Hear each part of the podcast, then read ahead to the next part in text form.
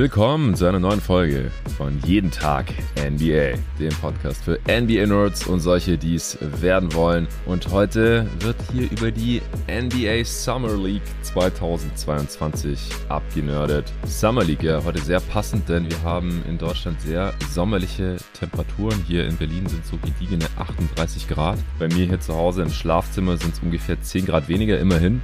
Und trotzdem nehmen wir hier jetzt am Mittwochmittag diesen Summer League Recap Pot auf zusammen mit dem David Krutt endlich mal wieder. Summer League Connoisseur. Traditionell immer die Summer League Recap hier bei jeden Tag NBA in Audioform. Äh, früher schon für GoToGuys.de in Schriftform. David, wie geht's dir? Ja, mir geht's ganz gut. Ich hoffe, dass der nächste Podcast, den wir aufnehmen, vielleicht nicht ganz so heiß wird vom Wetter her das sind jetzt schon zwei in Folge, aber immerhin hier passt sich das noch so ein bisschen so zum Vegas-Vibes von der Summer League dazu, deshalb lasse ich Stimmt. das heute nochmal durchgehen. Aber ich muss sagen, nochmal mache ich das nicht mit. Also wenn wir dann die Celtics Preview aufnehmen, dann möchte ich bitte nix über 20 Grad haben. Wie viel Grad sind es bei dir gerade, David? Äh, ich habe heute noch nicht drauf geguckt, aber gestern waren es auf jeden Fall fast 40. Alter. Ähm, und ich will es nicht wissen, aber heute Nachmittag soll es gewittern, also dann wird es vielleicht wieder ein bisschen entspannter. Ja, David äh, an der belgisch-holländischen Grenze bei Aachen, äh, ganz im Westen der Republik. Da soll es heute schon gewittern und regnen. Hier in Berlin noch nicht, da bleibt die trockene Hitze. Luca, wie sieht's bei dir aus in Baden-Württemberg? Ja, ganz entspannte 34 Grad. Vielleicht ziehe ich noch eine Jacke an. Wieder als bei euch. Sehr schön. Also, das ist das Trio hier äh, für heute. David hat extrem viel Summer League geschaut, jede Nacht, äh, normalerweise live. Luca hat sich auch noch sehr viel Tape reingezogen und das eine oder andere Spiel. Ich habe von uns dreien am wenigsten gesehen, denn ich war, während Summer League war, eine Woche im Urlaub, wie der ein oder andere Hörer vielleicht mitbekommen hat, äh, wo ich sehr wenig nur gesehen habe. Ich habe jetzt die Tage noch ein bisschen was nachgeholt, mir ein paar einzelne Spiele angeschaut, aber ich werde jetzt hier eher durch den Pod führen als äh, Host und äh, die Fragen stellen und die anderen dürfen ihre Takes raushauen. Bevor wir damit anfangen, gibt's kurz Werbung vom heutigen Sponsor. Wie ihr mittlerweile wahrscheinlich schon wisst, beschäftige ich mich viel mit meiner Ernährung. Das kommt zum einen daher, dass mein familiärer Background im Lebensmittelanbau und Handel ist und ich gern darauf achte, was ich zu mir nehme als Sportler, aber auch einfach so, als Mensch. Weil meine Frau, da wie ich tickt und wir uns zum Glück beim Thema Essen und Snacks sehr einig sind, haben wir uns extrem gefreut, als wir Koro entdeckt haben. Koro Drogerie ist ein Food-Online-Portal hier aus Berlin, wo man viele gesunde Zutaten und Snacks günstig bestellen kann. Vielleicht fragst du dich ja auch, wieso Lebensmittel in winzigen Packungsgrößen abgefüllt werden und warum dich ein Labyrinth aus Handelsstufen vom Ursprung deiner Alltagshelfer trennt und weshalb gute Qualität und faire Preise scheinbar unfehlbar sind. Koro Denkt deshalb Handel neu und bietet große Packungen Nüsse, Trockenfrüchte, Superfoods, äh, Proteinriegel, biologische und vegane Lebensmittel und dergleichen mehr günstig an. Coro bezieht die Produkte direkt beim Hersteller, also bei den Landwirten. Die Preise sind transparent und Preisänderungen können über Preisentwicklungsgrafen inklusive Erklärung nachvollzogen werden. Ich bin eh die ganze Zeit am Snacken und weil ich meinem Körper über die Jahre immer weniger ungesundes Zeug zumute, esse ich Nüsse und Trockenfrüchte quasi am laufenden Band. Also warum nicht gleich ein ganzes Kilo bestellen, dass die Verpackung nicht fancy aussieht, ist dabei auch egal, weil die Tüte beziehungsweise in dem Fall ist es fast schon ein Sack, eh direkt im Schrank verschwindet. Mit meinem Gutscheincode NBA bekommt ihr 5% auf eure Bestellung und unterstützt dabei noch diesen Podcast hier, jeden Tag NBA. Also einfach mal auf corodrogerie.de vorbeischauen. Eure Bestellungen gehen direkt an euch raus und ab 100 Euro Einkaufswert sogar kostenlos. Ihr müsst natürlich nicht für 100 Euro bestellen, aber bei dem Angebot äh, kommt man da sehr schnell hin. Bei der letzten Bestellung haben wir uns äh, zum Beispiel wieder haufenweise geilen Stuff gegönnt. Äh, hier Bio-Mango-Streifen Brooks, ein Kilo. Wieder die Medjool Bio-Datteln, Medium Delight mit Stein, ein Kilo. Kann ich sehr, sehr empfehlen. Getrocknete Drachenfrucht, 500 Gramm. Blanchierte Mandelkerne, ein Kilo. Getrocknete Ananasstücke, zwei Kilo. Getrocknete Kaki, 500 Gramm. Ich snack das alles weg. Cashewkerne mit Chili ohne Geschmacksverstärker, 500 Gramm. Auch sehr nice. Geröstete und gesalzene Mandeln, 1 Kilo. Ganze und halbe Macadamia-Kerne, 500 Gramm. Also ihr merkt schon, in welche Richtung das bei uns geht. Gibt noch sehr viel mehr andere leckere Sachen da. In rauen Mengen. Ich kann es nur empfehlen. Und wie gesagt, mit meinem Code NBA bekommt ihr noch 5% Rabatt. Den Gutscheincode für corodrogerie.de findet ihr wie immer in der Beschreibung dieses Podcasts. So, das war's auch schon. Und äh, bevor wir gleich zu den Leistungen einzelner Spieler kommen und die ein bisschen einordnen werden, was das Ziel dieses Podcasts ist, also jetzt nicht unbedingt, wer war ganz toll oder vielleicht auch nicht so toll in der Summer League, sondern was hat es eigentlich zu bedeuten für die jeweilige NBA-Karriere, für die Rolle im jeweiligen Team, wo kann man da vielleicht noch Stärken und Schwächen erkennen. Äh, und Vorweg müssen wir aber, glaube ich, erstmal einordnen, was äh, diese Summer League eigentlich bedeutet. Denn die Summer League ist ein ganz besonderes äh, Setting. Es sind Top-Talente dabei, Rookies, äh, Sophomores, dann auch noch ein paar ältere Spieler, die immer noch versuchen, es irgendwie in die Liga zu schaffen oder sich in der Liga zu halten, in Two-Way zu bekommen oder sich für die G-League zu empfehlen oder auch für Basketballverträge äh, bei Profiteams in Übersee. Von daher vom Niveau her schon relativ weg, weit weg von der tatsächlichen NBA, aber man kann eben doch einiges äh, mitnehmen. David, du als ja, Summer League Veteran Analyst, wie würdest du erstmal zusammenfassen? Was ist die Summer League für dich? Wieso gefällt sie dir so gut? Wieso befasst du dich äh, jedes Jahr so viel und auch ernsthaft damit? Äh, also die letzte Frage weiß ich gar nicht, ob ich die überhaupt beantworten kann. Da habe ich wahrscheinlich keine guten Gründe für. Aber mir macht es auf jeden Fall Spaß. Es ist halt Basketball, ja. Genau. Es Und es läuft sonst nicht so viel zur Zeit.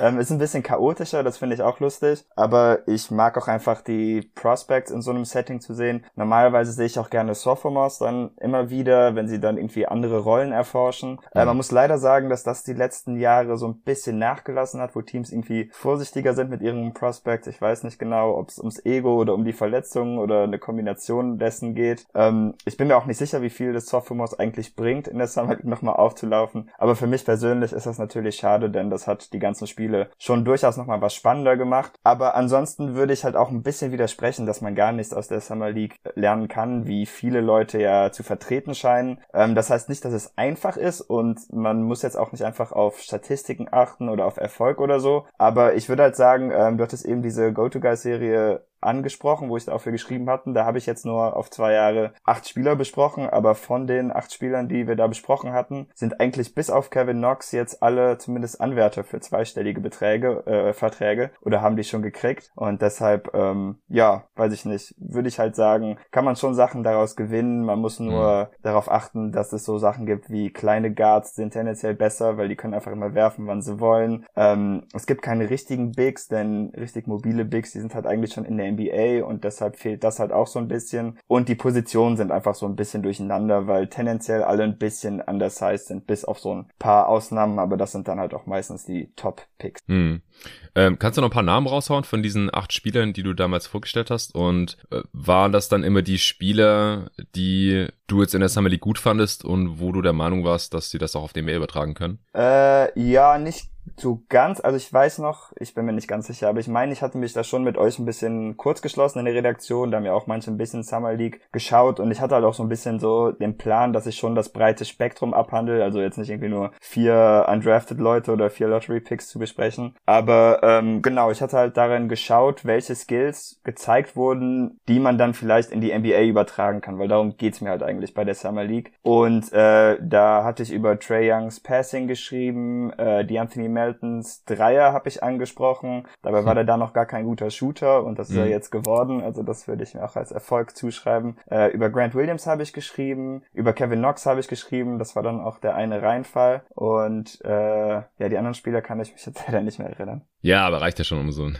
Eindruck zu gewinnen. Ja. Ähm, fand ich jetzt nur wichtig, weil du nur Kevin Knox namentlich erwähnt hast und ja, ob der nochmal ein NBA-Rotationsspieler wird, äh, sieht aktuell ja auch eher fraglich aus. Aber du hast jetzt auch schon viele interessante Sachen gesagt, finde ich. Also teilweise trifft auch hier halt vielleicht der, der alte Spruch, What Happens in Vegas Stays in Vegas zu.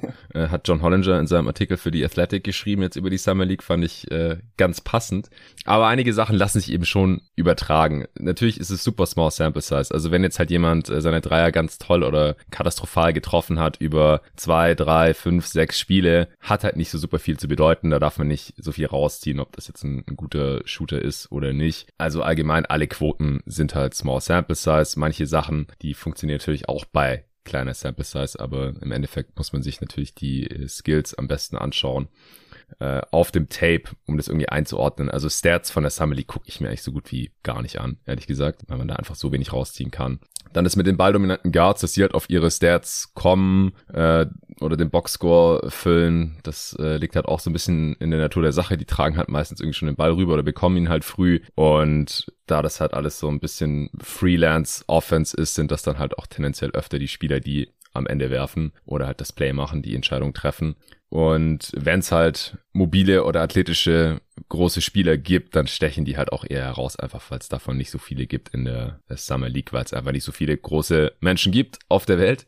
Und wenn, wie du gerade schon gesagt hast, wenn die einigermaßen Basketball spielen können, dann sind es halt meistens schon NBA-Profis und äh, müssen nicht mehr unbedingt in der Summer League auflaufen, außer wenn äh, sie noch gar nicht in der NBA gespielt haben, wie jetzt äh, zum Beispiel Chad Holmgren oder auch Paolo Banquero, die hohen äh, Draft-Picks dieser Class oder auch ein James Wiseman, der in der vorletzten Draft schon gepickt wurde, aber er dann sehr wenig in der NBA bisher gespielt hat, auch am College wenig gespielt hat, der hat jetzt da mal gespielt, der sticht da allein halt körperlich schon ziemlich raus. Aber ansonsten, ja, es ist ein relativ wilder Basketball, alles eher so Pick-up-Style äh, und wenig System oder, oder Scheme oder wenn das Teams machen, dann fällt das halt immer gleich relativ stark aus. Auch die Auszeichnungen der Summer League darf man, glaube ich, nicht ganz überbewerten. Da gibt's natürlich auch Spieler, die in der Summer League brilliert haben, die dann in der NBA zu guten Spielern wurden, seien es einfach nur Rotationsspieler oder Starter oder sogar Stars. Aber selbst Summer League MVPs äh, gibt's, die es dann auch nicht in der NBA geschafft haben. Ich habe mir nochmal die Liste angeschaut. Glenn Rice Jr. zum Beispiel 2014 von den Wizards ist danach kein NBA-Rotationsspieler geworden. Josh Selby 2012 war der Co-MVP der Summer League. Auch kein NBA-Rotationsspieler. Beide schon lange wieder draußen aus der Liga. Auch ähm,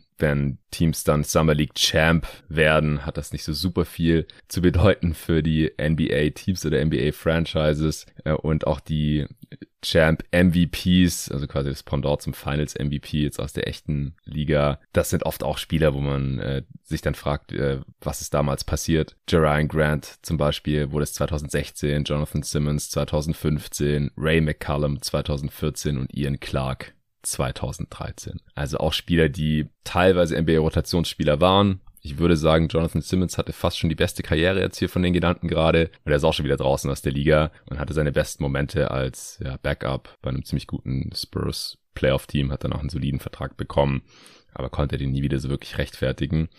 Dieses Jahr ist Trenton äh, Watford geworden von den Portland Trailblazers. Die sind der Summer League äh, Champ geworden. Also auch hier Vorsicht. Hat jetzt nicht zu bedeuten, dass Trenton Watford zum Star wird zum Starter oder auch nur äh, ein solider NBA-Rollenspieler wird. Unbedingt, sondern dass er in dieser Summer League ganz gut funktioniert hat. Hast du jetzt noch irgendwas hinzuzufügen, David? Nee, ich glaube, dann können wir loslegen. Ja, das machen wir.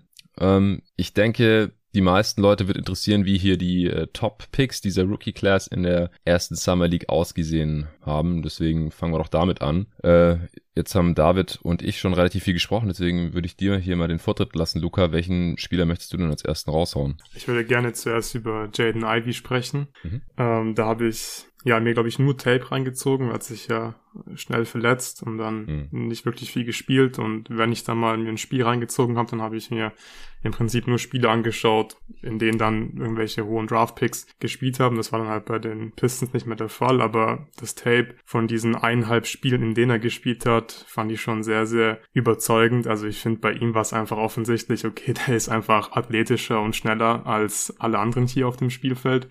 Und ja, das sah einfach gut aus. Also er hat, finde ich, gute Reads gemacht, gute Pässe gespielt. Ähm, er ist halt ziemlich leicht zum Ring gekommen.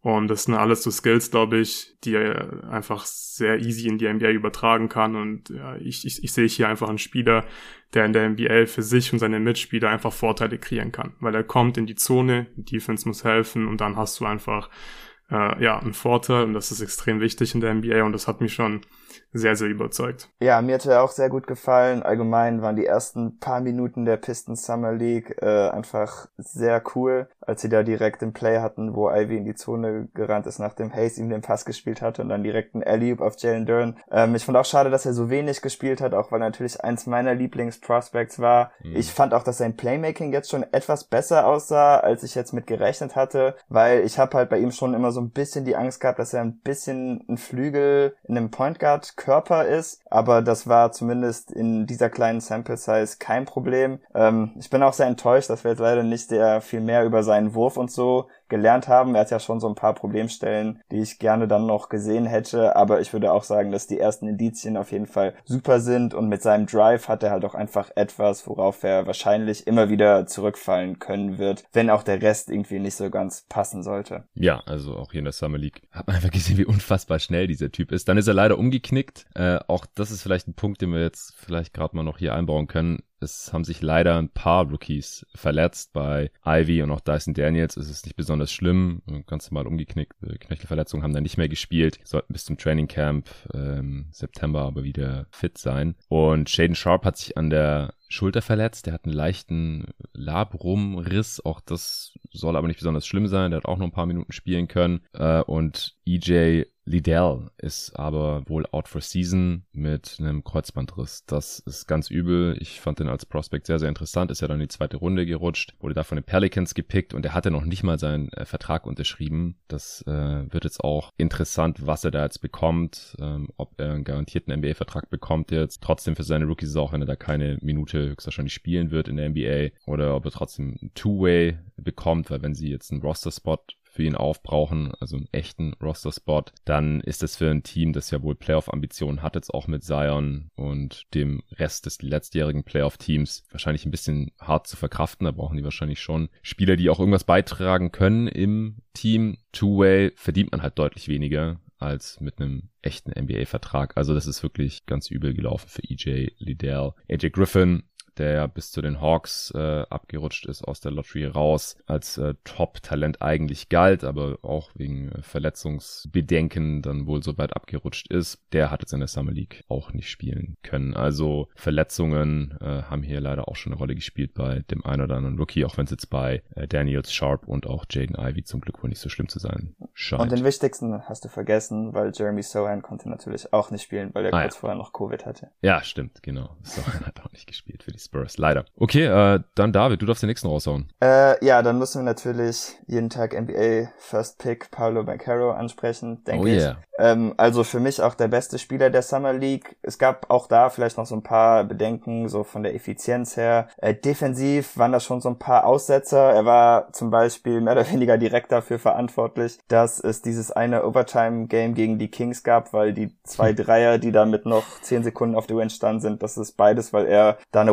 Rotation verpennt hatte oder falsch äh, geholfen hatte. Aber ähm, Ansonsten sein Playmaking war für mich eins der beeindruckendsten Skills der gesamten Summer League. Ähm, er hat auch viele Turnovers, aber einfach von so einem großen Spieler, und das habe ich auch schon während des Draftzyklus gesagt, sieht man einfach so viel Playmaking nicht. Also ich glaube nicht, dass es fünf Spieler überhaupt gab, die bessere Passer sind, die bei der Summer League waren, als er. Er hatte ja auch den Game-Winning Assist dann in dem Overtime-Game, ja. äh, was auch so ein Laser in die Zone war. Das war vielleicht mein Lieblingspass, den er gespielt hat, allgemein, wenn er so welche in die Zone wirft, weil das, äh, ja, weil die so schnell sind und immer gut ankommen.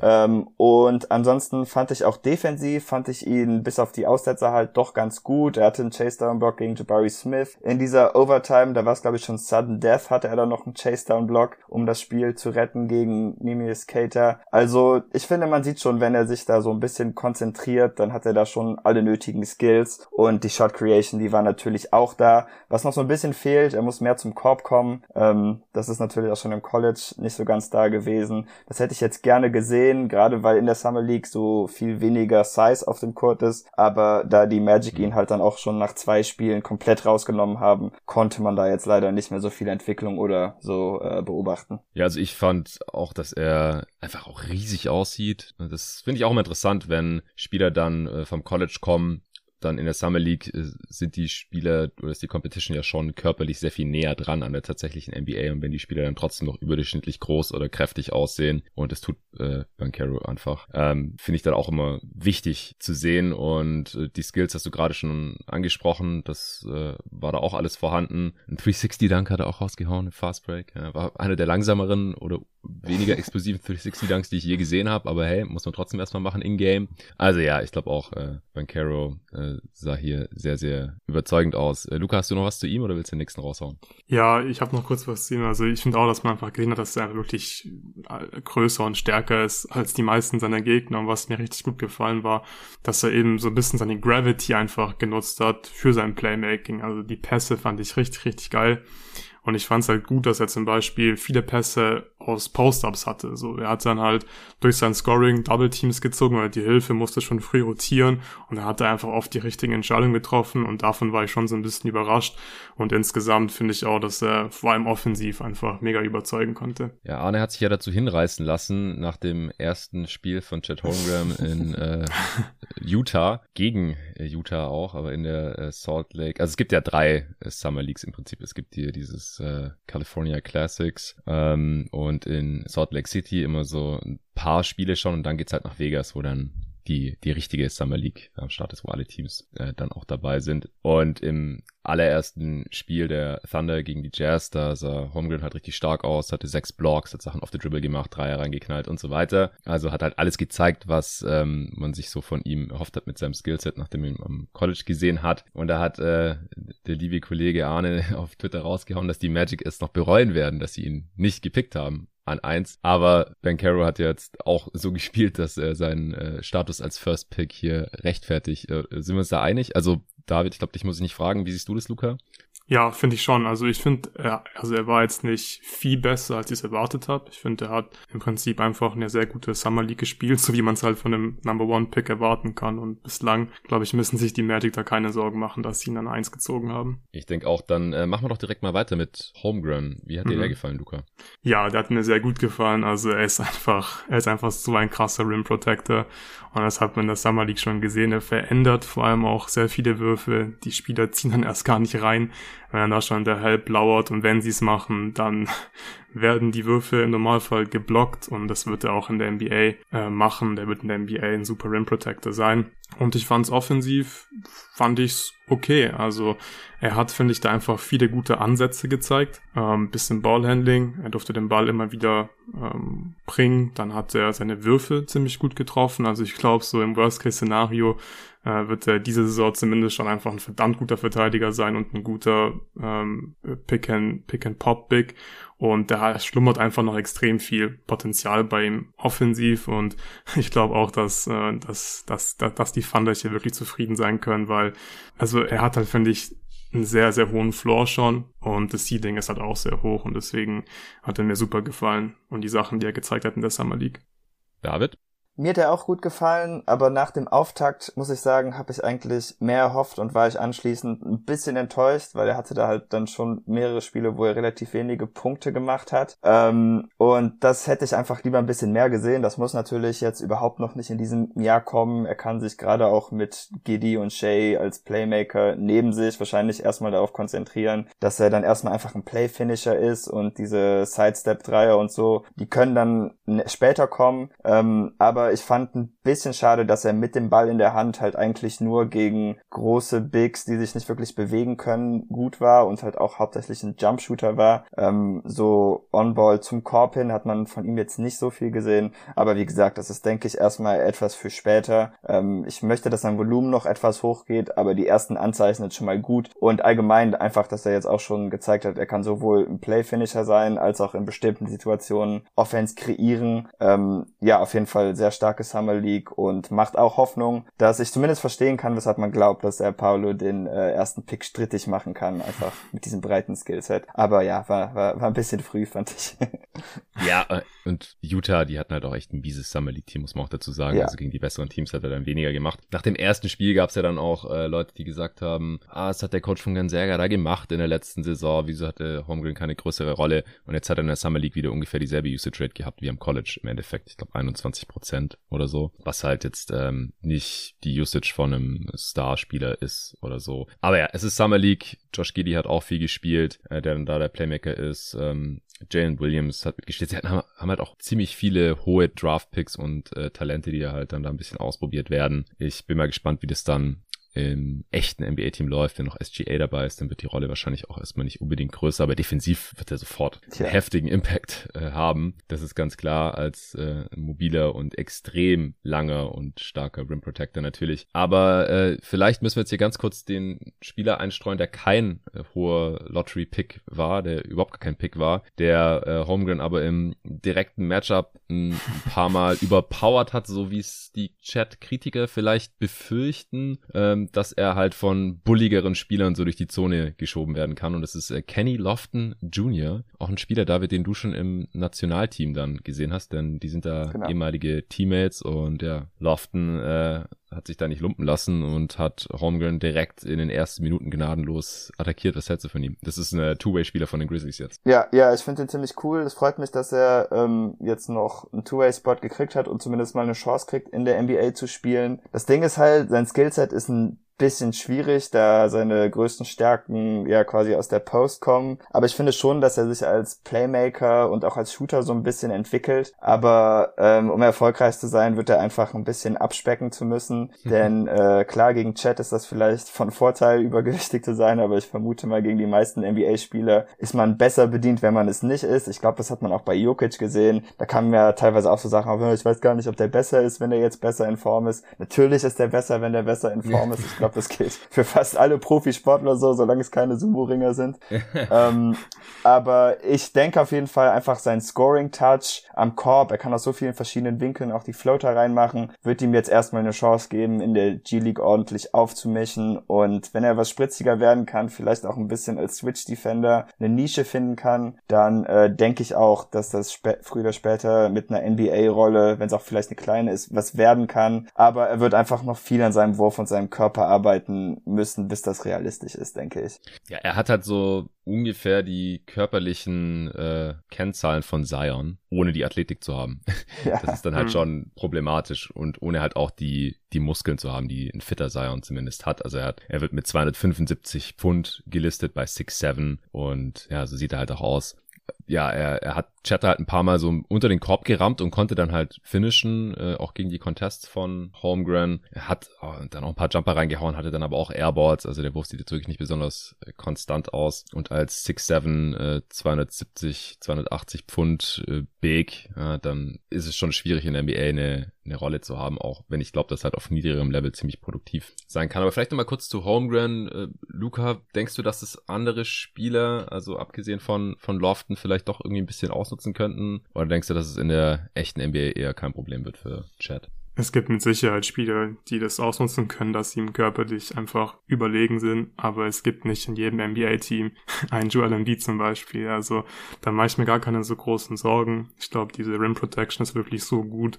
dass er, ja, dass er da einfach extrem wertvoll sein wird für die Thunder. Und natürlich gibt es dann eine Handvoll NBA-Spieler, die das bestrafen können aber Chad Holmgren wird äh, viel mehr die offensiven Spieler bestrafen können und da mache ich mir wirklich nicht so viele Sorgen, weil ist ja nicht so, dass äh, in 2022 die meisten NBA-Teams hier eine Post-Up-Offense laufen. Von daher, ja, finde ich das ein bisschen unsinnig, dass man da die ganze Zeit über seinen Körper spricht. Also er muss natürlich verbessern, er muss kräftiger werden, das ist ja logisch, aber ja, ich mache mir da keine so großen Sorgen. Ich hatte in irgendeinem Podcast gehört, aber ich weiß jetzt leider nicht mehr, welcher das war, aber da meinte auch jemand, ey, wenn Kenny Lofton das macht, dann wird PJ Tucker das auch machen können. Und dann denke ich mir, Tucker. ja, wen interessiert das, Alter? Wenn, also gut, ist jetzt vielleicht doof, weil er mit Embiid im Team ist, aber wenn Philly jetzt unbedingt 19 PJ Tucker Post-Ups laufen will, dann, dann ist es doch egal.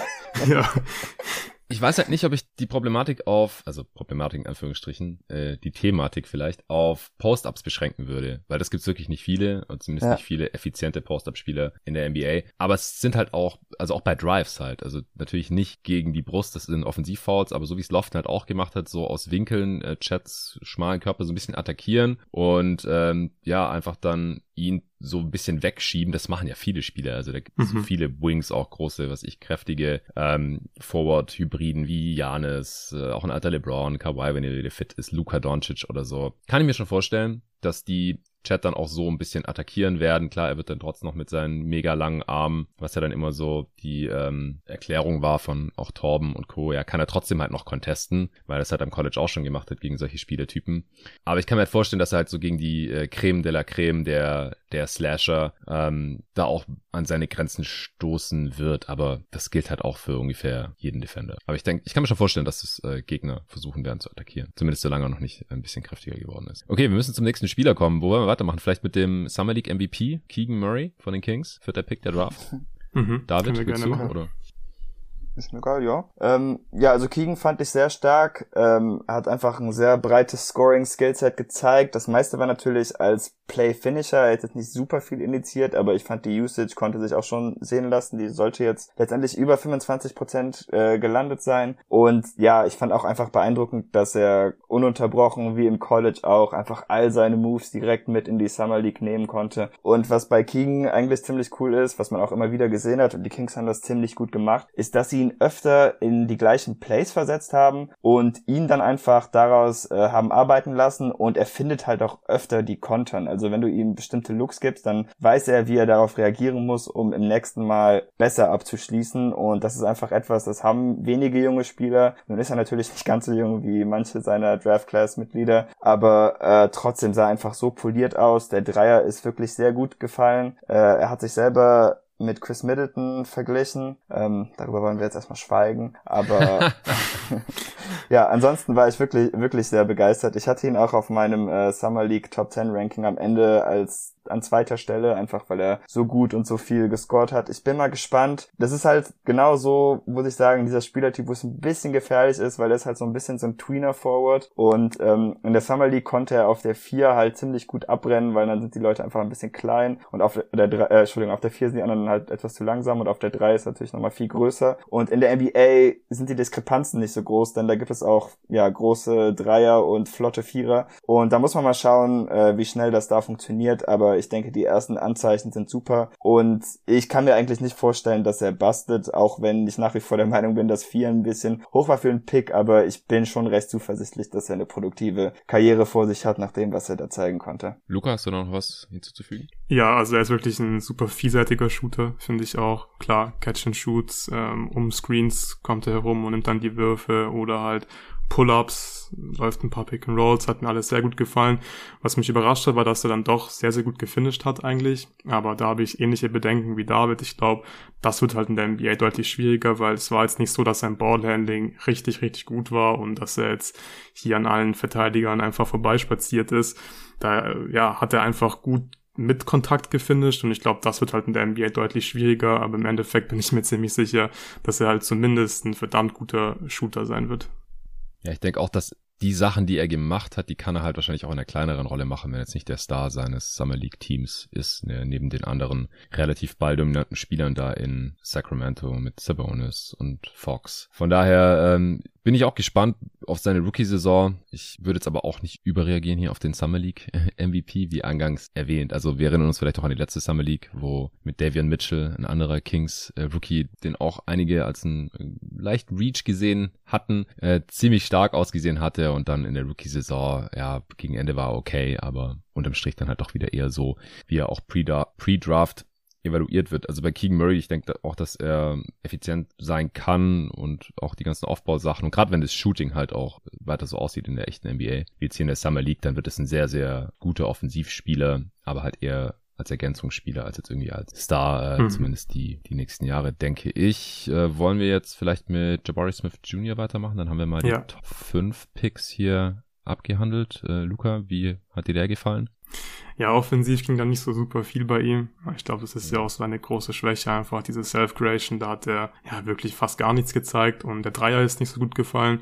Da mache ich mir jetzt aber nicht so große Sorgen. Ich denke, der ist schon einfach ein guter Shooter und der wird seinen Wurf schon wiederfinden. Äh, defensiv fand ich es wirklich verdammt gut. Also äh, ich finde, der hat sehr offensichtlich All-Defensive Potenzial, weil er einfach am Perimeter gut verteidigen kann. Er ist extrem lang, bewegt seine Füße gut, hat da dann oft Drives gut verteidigt und dann äh, den Layer bei einem Drive geblockt. Ähm, er hatte, finde ich, sehr gute Aktionen aus der Help Defense, rotiert rüber, blockt die Würfe.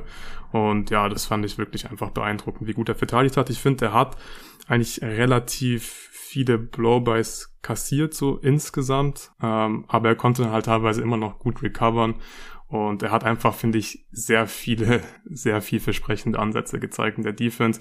Und ich glaube vor allem auch, dass es halt in Houston sehr, sehr gut reinpasst. Neben Jalen Green, so einen guten, vielseitigen Verteidiger kann ich Houston mhm. auf jeden Fall vertragen. Und wie gesagt, der Wurf, der wird wieder kommen. Und auch das passt eigentlich sehr gut neben Jalen Green. Dann kann er poppen und kann halt eben die offenen Dreier nehmen. Und defensiv wird euch Houston richtig weiterhelfen. Ja, ich glaube, bei der Defense sind wir uns einig. David, du warst jetzt auch nicht der größte Jabari Smith äh, Junior Fan vor der Draft. Denkst du, das war jetzt eher Small Sample Size mit äh, seinen Wurfquoten oder seinen offensiven Problemen oder doch eher ein fundamentaleres Problem? Ähm, ja, also der Wurf ist für mich halt nicht das Problem, aber wirklich diese sein Handle, dass er so wenige Vorteile kreieren kann. Also ich habe jetzt nicht so viele gute Drives von ihm gesehen. Er hatte einen ziemlich guten gegen Paulo Bancaro aus dem Spiel der beiden, das weiß ich noch. Aber auch da, meine ich, hat er mit dem falschen Fuß gefinisht eigentlich. Also das ist alles irgendwie nicht so sauber. Hm. Ähm, aber was man halt auch sagen muss, also die seine Teammates, das war jetzt auch wiederum für jemanden mit seinem Skillset, der halt primär ein Play-Finisher ist, wenn es auch dann vom Perimeter ist. Es ist halt schwierig, wenn du halt irgendwie der höchste Pick bist und dann hast du aber neben der Josh Christopher und Terry Easton, die beide mehr Würfe nehmen als du. Ähm, und das ist dann halt auch einfach ein schwieriges Umfeld. Äh, das könnte natürlich jetzt, wenn er dann ins richtige Team kommt, weiterhin schwer sein. Ja, ich weiß nicht. Also ich könnte mir gut vorstellen, dass diese Saison für ihn etwas problematisch aussieht, zumindest in der Offense, aber ich würde da jetzt auch noch nicht ganz aufgeben. Er hat ja schon Sachen, auf die man bauen kann. Ich fand auch seine Defense als Fünfer war ziemlich gut, aber das ist natürlich auch wiederum so eine Sache. NBA Center ist nochmal was anderes. Aber die Vielseitigkeit, die er da gezeigt hat, wird zumindest mal dafür sorgen, dass er erstmal ganz gut durchkommt, aber offensiv wird's erstmal tough, denke ich. Also, dass Josh Christopher mehr Würfe genommen hat als Smith, fand ich äh, vollkommen gerechtfertigt. Äh, vielleicht noch kurz einen anderen Rookie von den Rockets, den wir hier äh, abfertigen können können, äh, Tari Eason. Gerade schon erwähnt, der äh, ist auch ziemlich positiv aufgefallen, oder David? Ja, also ein bisschen up and down. Äh, seine Spiele waren irgendwo zwischen brillant und Katastrophe, fand ich eigentlich immer. Aber unterm Schnitt hat er es auch in meine Summer League Top 10 geschafft. Ich glaube, er war letztendlich Achter. Also war schon sehr ordentlich. Ähm, der Wurf ist eigentlich ganz gut gefallen, zumindest dafür, was ich erwartet hatte. Am defensiven Ende, wie gesagt, wenn seine Gambles klappen, dann ist er sofort weg und kann auch Transition initiieren und da kommt da gute Plays bei raus. Äh, manchmal geht's ein bisschen in die Hose, aber einfach die Athletik, die er aufs Parkett bringt, war beeindruckend. Äh, in den meisten Spielen war er, glaube ich, der athletischste Spieler auf dem Feld und das von der Flügelposition bei jemandem, der dann auch noch ein bisschen äh, Kopf hat, ist auf jeden Fall immer cool. Hast du noch was zu Ethan, Luca? Nee, stimme ich David voll zu. Ich auch. Äh, übrigens, David äh, erwähnt hier immer wieder seine Summer League Top 10. Äh, hast du jeden Tag geupdatet auf Twitter, Fast. oder? Fast jeden Tag. Ich hatte so drei Tage freigenommen, aber ja, genau. Was fällt dir ein? ja, folgt David, wenn er es noch nicht tut, auf Twitter unter W-H-A-A-M-N-C-H-E-E. SE. Für äh, Summer League Top Tens und andere Späße, immer wenn irgendwo Basketball läuft, dann äh, tweetet David äh, in aller Regel live irgendwann mitten in der Nacht dazu. Und tagsüber tweetet er auch noch viel über Basketball, äh, hauptsächlich die NBA, aber auch äh, internationale Turniere, FIBA, U irgendwas. Äh, Europameisterschaft dann auch sicherlich, oder David? Bestimmt. Äh, müssen wir schauen, wie viel dann bei der Arbeit los ist, weil das fängt, fällt durch ein bisschen ungünstig, wenn die Schule gerade wieder loslegt. Aber ja, theoretisch ja. Ja, Und äh, Preseason dann natürlich NBA, ganzen Playoffs durch, dann äh, Draft Stuff, Summer League, äh, all year round, wenn man so will. Äh, kommen wir zum sechsten Pick, Benedict Matherin von den Pacers. Also da wollte ich nochmal kurz sagen, David, wirklich Props für deinen Terry Rozier äh, Comp. Also ich can't unsee Terry bei Matherin jedes Mal, wenn ich ihn spielen sehe. Äh, passt sehr gut, finde ich. Äh, Luca, wie hat dir Matherin gefallen? Ja, der hat mir sehr gut gefallen. Hat, finde ich, extrem viel Upside als äh, Scorer gezeigt. Richtig guter Pull-Up-Shooter und der strotzt ja nur so von Selbstbewusstsein und Selbstvertrauen. Und das sah echt gut aus. Ich frage mich so ein bisschen, wie das in der NBA aussehen wird, auch generell, weil ich glaube, er hat, ich habe jetzt die Quoten hier mir nicht aufgeschrieben, ich habe jetzt auch nicht mir zu viele Stats von der Summer League angeschaut. Ich bin mir ziemlich sicher, dass er eigentlich aus allen Bereichen, also äh, Dreier, Midrange und am Ring, effizient gescored hat. Bin mal gespannt, ob er das in der NBA auch machen kann. Aber ich finde, er hatte relativ wenig äh, Playmaking gezeigt in der Summer League. Liegt vielleicht auch an der Rolle, weil er einfach gut gescored hat und als Scorer gefragt war. Aber da würde ich mir noch ein bisschen mehr von ihm wünschen. Aber ich sehe da auch viel Terry Rogier in ihm. David, hast du noch was zu ihm? Äh, nee, also eigentlich das gleiche. Das Playmaking fehlt nach wie vor so ein bisschen. Seine Drives an sich fand ich aber ganz gut. Und ja, ich meine, ich kann halt auch verstehen, wenn du jedes Mal einfach äh, in den Jumper steigen kannst und dich keiner dabei so wirklich contesten ja. kann. Er hat ja auch ziemlich viel Lift. Warum würde man das nicht tun, wenn, wenn du jeden zweiten davon triffst? Also war auf jeden Fall nachvollziehbar und äh, war eine der besten Performances auch in Las Vegas von ihm, fand ich. Ich würde sagen, wir öffnen es jetzt ein bisschen mhm. und ihr könnt einfach abwechselnd äh, immer noch einen Spieler raushauen, der euch irgendwie aufgefallen ist, zu dem ihr was sagen wollt. Ähm, David, du darfst gerne anfangen. Äh, vielleicht mal jemand, den ich auch im Draft-Prozess nicht so mochte, der aber ziemlich gut aussah, äh, mhm. war Jabari Walker, der dann auch mit den Blazers die Summer League Championship gewonnen hat. Ähm, der, ja, ich war halt nicht so überzeugt von ihm, weil der müsste eigentlich irgendwie so ein 3D-Wing sein und ich fand im College war der Defense-Teil halt so ein bisschen da, aber ich fand den 3 überhaupt nicht überzeugend und das war in der Summer League jetzt wohl da. Äh, auch hier würde ich aber sagen, er hat auch viele äh, Big Man Sachen gemacht, also er war auch einfach unstoppable am Brett und ich frage mich, inwiefern äh, er das in der NBA machen können wird. Mhm. Aber man hat schon auch seinen Körper gemerkt, also die 6'9, die hat man da total gespürt und wenn der Wurf weiterhin so fällt, dann hat er auch genug Ballskills, um irgendwann in der NBA eine Rolle spielen zu können. Er hat ja auch direkt einen garantierten Vertrag bekommen als ja. einer der letzten Picks der Draft, das war der 57. oder so und wir hatten ja nur 58 Picks dieses Jahr. Stimmt. Ja, ähm, hat dann auch sehr viel Bass bekommen auf Twitter, so, ah, wieso wurde der so spät gepickt? Äh, großer Wing, äh, sucht nach jedes Team. Ja, also ich kann mich erinnern, hier Shoutout an den Kollegen Torben, dass der ihn auf jeden Fall irgendwo in den 20ern noch gerankt hatte und das bestätigt sich jetzt hier gerade. Luca, du darfst den nächsten raushauen. Ja, ich war gespannt, wie Jalen Duran performen wird in der Summer League und mhm. ich glaube, er hat auf jeden Fall gezeigt, dass er einfach ein NBA-Center ist, hat extrem viele gute Ansätze in der Defense gezeigt, Würfe geblockt, vor allem dann aus der, aus der Help Defense heraus und ja, hat mir insgesamt einfach gut gefallen, auch in der Offense. Klar, ist ein guter, ist ein guter Rollman, weil er einfach so athletisch ist, aber was mich wirklich überrascht hat, waren die Playmaking-Ansätze. Also er hat wirklich richtig gute Pässe gespielt, vor allem aus dem, aus dem Post. Also die Post-Ups an sich, ich glaube, äh, ja, die brauchen wir nicht unbedingt, aber die Pässe aus dem Post, die waren, ja, die waren wirklich richtig gut, waren dann oft ja, entweder gab es ein Layup oder halt einen offenen Dreier, also eigentlich genau das, was du haben willst. Ich finde, er geht noch ein bisschen zu sehr auf Blocks, aber ich glaube, für einen 18-Jährigen ist es schon okay, weil er hat eben auch viele gute Aktionen gehabt, hat dementsprechend auch ziemlich viel gefoult, weil er eben auf diese Blocks haben wollte. Aber ich glaube, Detroit kann hier sehr zufrieden sein mit diesem Pick. Ja, ich finde auch Duran hat so ziemlich genau das bestätigt, was äh, Dennis Janssen hier im Pod immer in seinen Scouting Reports gesagt hat, dass halt diese Playmaking, Passing, Flashes da angedeutet hat, halt zusätzlich zu seinem sehr athletischen Frame und den äh, Big Man Sachen, die er da halt so am Brett dann noch machen kann. David, Hast du noch was zu Duran? Ansonsten kannst du auch einfach gleich den nächsten raushauen. Nö, das war sehr vollständig, würde ich sagen. Gut. Mir hat auch gut gefallen. Ähm, ja, dann wird es jetzt auf jeden Fall Zeit für einen Celtic, würde ich sagen. Äh, ich muss JD Davison nennen, Leading Passspieler oder Assister, wie auch immer, der Summer League. Äh, hat mich sehr beeindruckt. Rekord sogar. 41 Assists in der Summer League sind Rekord. Ah, siehst du mal. Aber per Game hatten äh, Lonzo Ball und Peyton Pritchard äh, schon mehr, hatte ich gesehen. Celtics Legend, ja. genau. Aber äh, auf jeden Fall, ich hatte ihn auch nicht in meiner Top 30 30 auf meinem Big Board und so. Aber ich war sehr begeistert, also das Playmaking war sehr stark, er kam wirklich sehr gut in die Zone und im Gegensatz zu seinem College-Tape äh, hat er sowohl ja eigentlich ganz gute Würfe genommen und sind die auch noch gefallen. Äh, da war wenig Wildes dabei. Bei dem Dreier muss man halt erstmal sehen. Ähm, das müsste man jetzt über eine größere Sample-Size beobachten, aber einfach sein Finishing fand ich auch ziemlich cool. Das war ich, fand ich im College nämlich auch nicht so überzeugend. Und hier hatte ich so teilweise schon so ein bisschen John Wall Flashes. Ähm, da würde er natürlich nicht hinkommen bekommen, aber allgemein für den, für so einen späten Pick fand ich ihn sehr überzeugend und bin ich eigentlich sehr zufrieden damit. Ja, Passing und äh, Shotblocking als, als Guard. Stimmt, Shotblocking, fast Ja, vergessen. das passt sehr zu John Wall Light Flashes. Sehr gut. Ähm, ja, ich, also auch für so einen späten Pick äh, fand ich den auch super vielversprechend. Äh, Luca, hau den nächsten mhm. aus. Ich würde gerne in OKC weitermachen und ein bisschen über Jalen Williams und dann auch über Josh Giddy sprechen.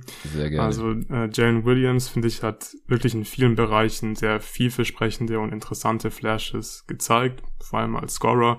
Ich finde, der Drive sah teilweise echt richtig gut aus. Hat mich auch ein bisschen mit seiner Athletik überrascht, weil er da auch ein paar nice Dunks dabei hatte. Mhm. Und ja, insgesamt offensiv, finde ich, hat er eine richtig gute Rolle gespielt, hat auch seine Mitspieler oft gefunden und defensiv, ja, war das auch solide zumindest. Und Giddy äh, auf der anderen Seite, der macht halt einfach nur Spaß, wenn du dem zuschaust, finde ich das Playmaking und die Kreativität, die sind so geil. Aber ich glaube, dass Jalen Williams sogar schon nächste Saison wahrscheinlich irgendwie der bessere Spieler sein kann, weil ich finde, Giddy ist so ungefährlich als Scorer also wie gesagt, es ist wirklich geil, wie er halt spielt und wenn diese Pässe ankommen, es macht einfach nur Spaß, ihm zuzuschauen. Aber er ist halt so ungefährlich als Scorer, hat nur sieben Prozent seiner Dreier in der Summer League getroffen. Klar, kleine Sample Size, aber in der NBA ist auch nicht viel besser, er war es auch unter 30 äh, Prozent. Und ich glaube, das wird schon ein Problem sein, wenn du einfach als Scorer so ungefährlich bist. Und da gefällt mir das Gesamtpaket von Jane Williams eigentlich jetzt schon besser als das von Josh Giddy. Ja, also J-Dub, wie er auch genannt wird. Gefällt mir auch richtig gut. Torben hatte ja hier im Pod richtig Werbung für ihn gemacht. Ich würde sagen, der Hype-Train rollt. Also am College hat er auch viel so On-Ball-Stuff gezeigt, so als ja, Creator, wahrscheinlich in der NBA dann Secondary Creator vom Flügel. Aber jetzt in der Summer League war auch Off-Ball sehr stark. Dann diese Sneaky-Dunker-Geschichte, die du gerade schon angesprochen hast. Mhm. Also es ist nicht der explosivste Highflyer oder so, aber dankt halt trotzdem jedes Mal, wenn er halt irgendwie die Möglichkeit dazu hat. Äh, defensiv hat er ein paar Fragezeichen äh, mitgebracht in die Liga oder in die Draft. Jetzt in der Summer League äh, sah das auch ganz gut aus. Also ich bin auch riesen Fan jetzt schon von Jalen Williams zu dem Zeitpunkt. Der hat halt einfach so dieses ja klassische Allround NBA Wing Skillset, wo dann halt auch die die Upside, wenn da ein paar Sachen auf einem höheren Niveau stattfinden, ziemlich hoch ist und vor allem halt auch der Floor, weil irgendwie kaum Schwächen zu haben scheint. David, das hältst du von ihm? Ich mochte ihn auch sehr gerne. Ich fand, wie bei jedem in OKC war schon irgendwie spürbar, dass äh, in Vegas das Ganze etwas schwieriger war als in Salt Lake. Aber ja, hat eigentlich alles gezeigt, was man von ihm sehen will in so einem Setting. Ja, wer ist der nächste auf deiner Liste? Ähm, ich glaube, aus meiner Top 10 haben wir jetzt tatsächlich alle besprochen. Jalen Williams wäre der letzte, den wir noch nicht hatten. Aber dann würde ich vielleicht kurz zu den äh, Discord-Spielern rüberwechseln, wo ja noch ein paar Fragen nach Spielern gestellt wurden. Ja, gerne. Ähm, also es wurde noch nach Peyton Watson gefragt, ob wir den als halbwegs interessant sehen von Bernd. Ähm, ich muss sagen, er hatte ein richtig gutes Spiel und da war ich erstmal schon sehr begeistert, aber ansonsten fand ich ihn eher ziemlich schwach. Also das war so ein bisschen wie im College, wo man zwar sieht, dass er viele verschiedene Sachen machen will und auch so versteht, was er dafür machen muss, aber er kann es irgendwie einfach nicht. Also drei hat überhaupt nicht gefallen. Äh, er hat sonst nichts getroffen. Er konnte nicht mal seine Freiwürfe treffen. Da war, das war nur 36 Prozent. Ähm, und dann hatte er, glaube ich, auch doppelt so viele Turnover wie Assists. Also ja, ja, schon halbwegs interessant, einfach weil er so ein großer Ballhändler sein könnte. Aber ich denke, da müssen wir in zwei Jahren oder nach nächster Summer League nochmal drüber sprechen, denn erstmal in Denver wird das, glaube ich, nichts. Ist halt noch Raw AF, ja, der ja. 30. Pick der Denver Nuggets. Luca, wen willst du als nächstes? Ähm, vielleicht mal die Second-Year-Spieler der Warriors. Mit, also ja, Kuminga, Moody hat nur ein Spiel gespielt, aber Kuminga, Kuminga fand ich sehr, sehr interessant und ähm, habe ich wirklich gefreut, ihn in so einem Setting mal zu sehen. Und ich finde, man kann ganz klar sagen, sein Rim Pressure war ziemlich krass in der Summer League. Also da hatte ich oft das Gefühl, okay, der ist so Man among Boys einfach. Also er ist da wirklich immer in die Zone gekommen, hatte auch ein paar heftige Dunks dabei und durfte vor allem den Ball selbst viel in der Hand haben, viel Pick and Roll gelaufen und ja, man wollte, glaube ich, einfach mal sehen, ob er für sich und andere kreieren kann. Und ich finde, das war halt im Großen und Ganzen dann nicht so richtig gut. Er hat gute Ansätze gezeigt. Aber ich finde, es ist ja einfach klar geworden. Ich glaube, er ist dann in der NBA einfach in so einer, in so einer Off-Ball-Rolle als Cutter und halt als defensiver Playmaker deutlich besser aufgehoben. Er hat zwar zum Beispiel im Pick and Roll immer wieder mal schöne Assists gehabt, aber er hatte auch relativ viele Turnover. Dann war auch so ein Problem, ja, er kam immer in die Zone, wurde auch oft gefoult, aber die Freiwürfe hat halt auch nicht getroffen. Und es war eigentlich egal, aus welchem Bereich irgendwie der Fall, dass der Wurf dann nicht so richtig gut fiel. Ich glaube, da muss noch einiges passieren, dass er wirklich so den, den, den nächsten Schritt machen kann, vor allem auch was seine Rolle halt in der NBA angeht, weil jetzt nach dieser Summer League sehe ich ihn jetzt nicht bereit für eine Creator-Rolle oder eine prominentere Rolle generell jetzt in diesem Warriors-Team. Das bestätigt ja so ziemlich genau die Sichtweise von dir, David, oder? Die du von ja. Kuminga schon in der G-League hattest und letztes Jahr und ja. Hat sich ja, ich fand das wieder eine Katastrophe. Also wieder dieses Hoch-Usage-Geballere bei Würfen, die er nicht kann, obwohl er halt schon ein interessantes Skillset hat. Ich bin wirklich durch. Ich weiß nicht. Ich hoffe, der übt das nächste in der G-League, da muss ich das nicht sehen. Und äh, dann soll er sich wieder melden, wenn er weiß, wie der spielen soll. Ja, also in kleiner Rolle beim amtierenden NBA-Champ, da funktioniert sie ja. Aber sobald er halt eine größere Rolle hat und mehr Sachen ma machen darf, dann wird's schnell wild. Äh, Moses Moody hat ein ziemlich krasses Spiel, dieses eine da. Äh, mhm. Ich finde auch Moody sieht auf jeden Fall größer aus als 6'6. Also kann mir keiner erzählen, dass der nur 6'6 groß ist. ähm, Ähnlich bei äh, Trey Murphy, also es kam ja auch eine Frage im Supporter Discord von jeden Tag NBA zu den äh, Sophomores, äh, wer da wie ausgesehen hat, wer sich vielleicht verbessert hat. Äh, ich würde jetzt vielleicht mal kurz noch ein paar Namen in den Ring schmeißen. Ähm, Trey Murphy, der sieht auch riesig aus, mit 6'9 gelistet, kann mir auch vorstellen, dass er mittlerweile 6'10 ist oder so. Hat ja auch schon eine gute Rookie-Saison gehabt äh, als langer Shooter bei einem Playoff-Team in, New Orleans. In Playoffs selbst ist er dann so ein bisschen seine Grenzen gestoßen, aber ist auch normal für Rookies. Hat jetzt dann der Summer League ein bisschen mehr äh, Ballhandling, äh, Playmaking übernommen, aber war einer der besten Spieler in Vegas, oder? Ja, Summer League Hall of Fame hat ja schon letzte ja. Saison eine starke Summer League gespielt und bei dem bin ich mir ziemlich sicher, der wird einfach ein guter NBA-Spieler. Nee, genau, also bald wird sein Trikot neben dem von Nate Robinson hängen. also.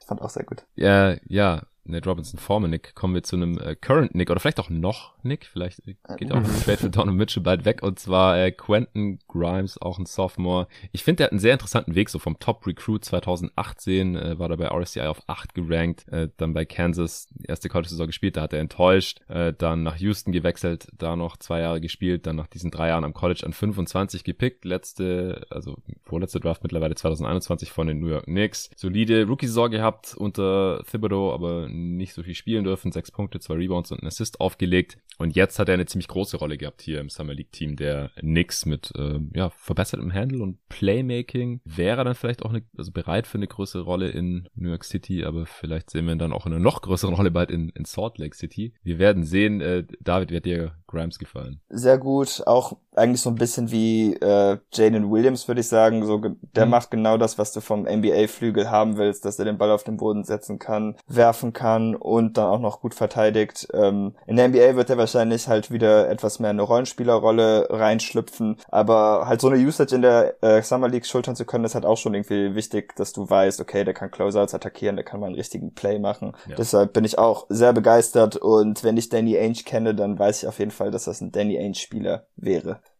Noch ein Soft, äh, der hier zum zweiten Mal jetzt äh, ziemlich aufgedreht hat in der Summer League, und zwar äh, Cam Thomas von den Brooklyn Nets. Als Rookie ja, er ist halt ein Gunner, sowohl in der Summer League als auch in der NBA. Äh, bei den Nets hat er neun Punkte, zwei Rebounds, ein Assist bei stark unterdurchschnittlicher Effizienz aufgelegt gehabt und ja, auf dem Summer League Level ist halt das, was wir vorhin angesprochen haben. Äh, schießwütige Guards, die dann halt den Boxscore füllen.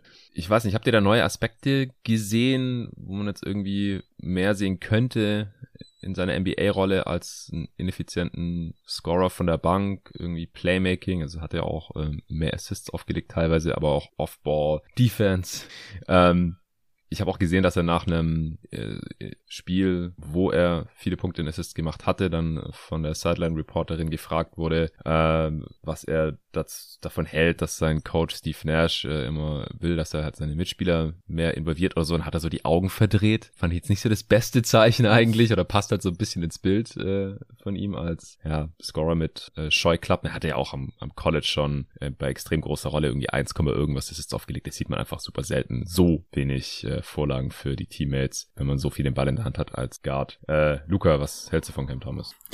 Ja, er ist einfach nicht so der Prototyp-Spieler, der halt in der Summer League einfach viele Punkte macht und richtig gut aussieht in der Summer League. Und ich hatte mir dann vorhin, ähm, hier kurz vor der Aufnahme, es war so, glaube ich, der letzte Spieler im Prinzip, den ich mir dann noch mhm. so fünf Minuten, bevor wir angefangen haben aufzunehmen, ein bisschen angeschaut habe. Aber so die ersten vier, fünf Possessions waren halt, ja, Pull-Ups von ihm. Er geht halt ins One-on-One, nimmt einen Pull-Up und dann war ich so, okay, reicht.